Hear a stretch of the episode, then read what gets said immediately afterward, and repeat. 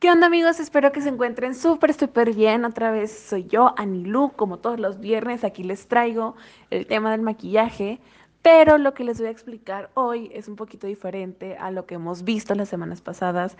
Hoy no les voy a explicar sobre algo específico, no les voy a hablar sobre las experiencias que he tenido con el maquillaje. Hoy les traigo un juego que me emociona a muchos y yo creo que ustedes ya lo conocen. Se llama Mitos y Verdades. Bueno, y por si no lo conocen, les explico.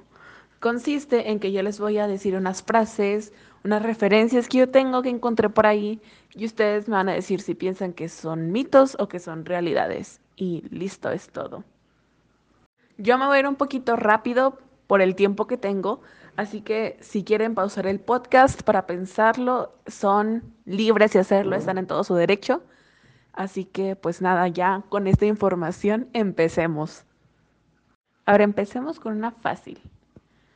La base de maquillaje se tiene que aplicar solamente en las áreas de la cara que más lo necesitan.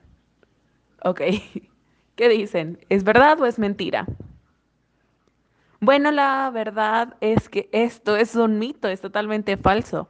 Como ya sabemos, lo que se tiene que hacer en el maquillaje es que se vea todo impecable, que se vea perfecto, homogéneo. Entonces no puedes utilizar solamente la base en una parte de la cara, pues porque te va a arruinar el maquillaje.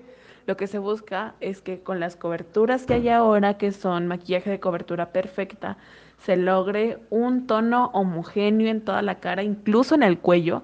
Así que este mito, pues como ya lo dije, es falso. Ahí les va otra. El corrector tiene que ser un tono más claro que el color de tu piel. ¿Qué dicen? ¿Mito? ¿Verdad? ¿Mito? ¿O, qué? Ok, esto es un mito, esto es falso. Esto está mal. Porque lo que hace que te pongas un corrector más claro que tu tono de piel, en vez de ocultarlo, lo resalta, hace que se noten más las imperfecciones. Así que lo que se recomienda es que el corrector sea del mismo tono que el de tu piel. Este está muy fácil. Yo considero que este está muy fácil. Los brillos labiales como el gloss hacen que tus labios se vean más gruesos. ¿Qué me dicen? ¿Es mito o es realidad? Esto es verdadero. Sí, es algo que creo que ya muchos nos esperábamos. Ya sabemos que lo más recomendable es que te pongas un tono neutro o un tono, pues del mismo tono que tus labios y después te pongas el gloss para hacerlos un poquito más gruesos, para que sean el centro de atención, para que se te noten unos labios prominentes a lo Angelina Jolie. Así que sí, esto es totalmente verdadero.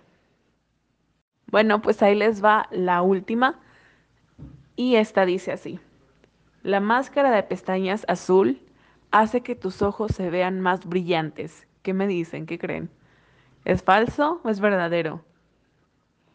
Esto es totalmente cierto. Esto es verdad, ya que lo que hace el tono azul en las pestañas es bajar lo amarillo de los ojos.